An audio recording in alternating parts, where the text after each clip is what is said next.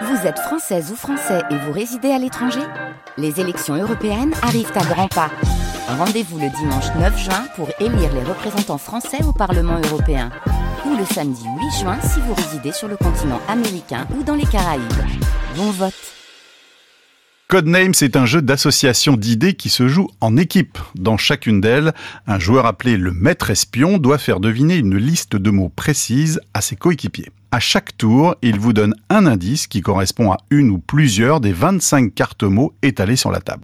Par exemple, il peut vous dire autoroute pour vous faire deviner à la fois voiture et bretelle. La première équipe qui a retrouvé tous ces mots a gagné. Mais attention de ne pas choisir ceux de l'équipe d'en face. La fabrique des jeux. Vlaadash Fatil, l'auteur de Codenames, est tchèque. Il crée des jeux depuis sa petite enfance, mais il lui faudra quelques années avant de réaliser qu'il peut en faire une profession. Adulte, il fait d'abord des études d'informatique avant d'accepter un poste de concepteur de bases de données. Il trouve l'expérience détestable et se réoriente en tant que développeur de jeux vidéo au début des années 90. Sa carrière prend un tout autre tournant en 2006 à la sortie de Through the Edges, un jeu de développement de civilisation destiné à un public expert. Considéré comme un des meilleurs jeux de tous les temps, Through the Edges permet à Vlad Ashvatil de créer sa propre maison d'édition et de se lancer dans d'autres créations, souvent complexes. Il se sert de son passé d'informaticien pour mettre au point des prototypes de jeux d'abord virtuels. Une fois satisfait de ces simulations, Vlaada fabrique une version physique.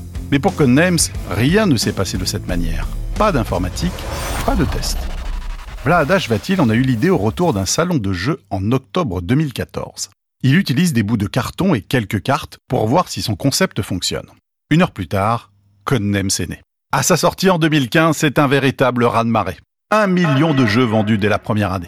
Aujourd'hui, Codenames existe dans plus de 30 langues différentes et se décline en version duo, images à la place des mots, et même Disney. La fabrique des jeux, l'astuce. Pour mieux vous comprendre dans vos parties de Codenames, mettez-vous en équipe avec des joueurs que vous connaissez bien. Et surtout, regardez attentivement tous les mots présents sur la table.